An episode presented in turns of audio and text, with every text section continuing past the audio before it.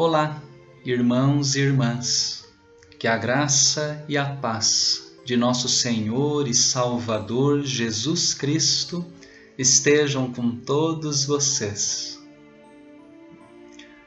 Neste segundo domingo da Páscoa, tomo para nossa reflexão o texto do Evangelho de João, indicado pelo lecionário é o texto do capítulo 20, dos versículos 19 até o 31. Todos os evangelhos dão testemunho das aparições do Cristo ressuscitado aos seus discípulos. O nosso texto de hoje fala acerca de duas dessas aparições as duas no domingo, o primeiro dia da semana, o dia do Senhor. Existe um detalhe nesse texto tão conhecido do Evangelho de João, que neste ano, neste tempo da Páscoa, chama mais a nossa atenção. É o fato de estarem os discípulos trancados dentro de casa. E diz o evangelista, com medo dos judeus.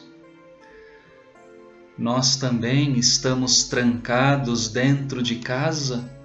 Certamente não porque assim desejamos, mas porque é necessário neste momento de pandemia.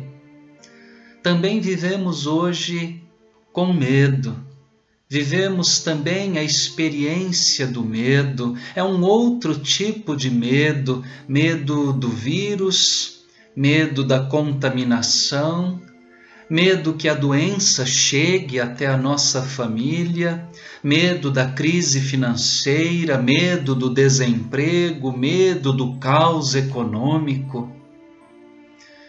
E é aqui, irmãos e irmãs, que o texto do Evangelho se torna verdadeiramente Evangelho, boa notícia para nós. Na hora do medo, Jesus aparece. Jesus veio e se pôs no meio deles.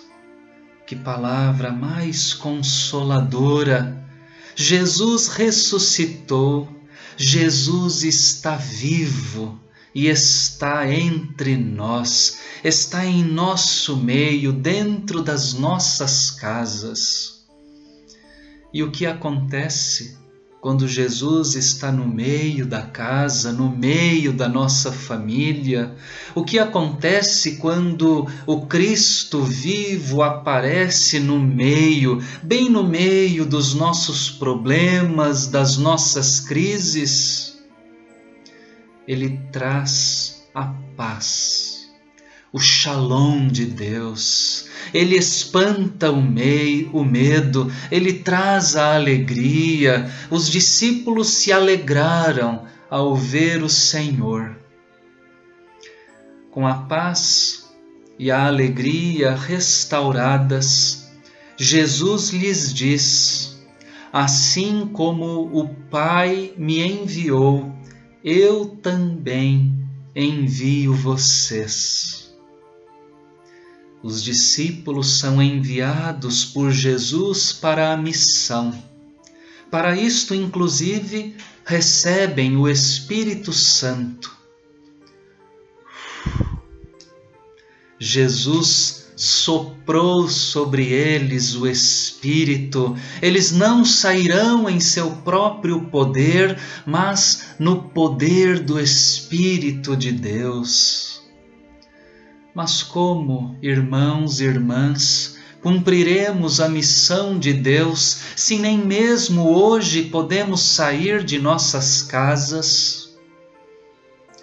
Começaremos dando testemunho dentro de nossos próprios lares, com os nossos, começaremos testemunhando no meio da nossa família, utilizaremos também de forma verdadeiramente cristã e evangélica a tecnologia, as nossas redes sociais para testemunharmos a vitória de Cristo, o Evangelho que proclama o perdão dos pecados.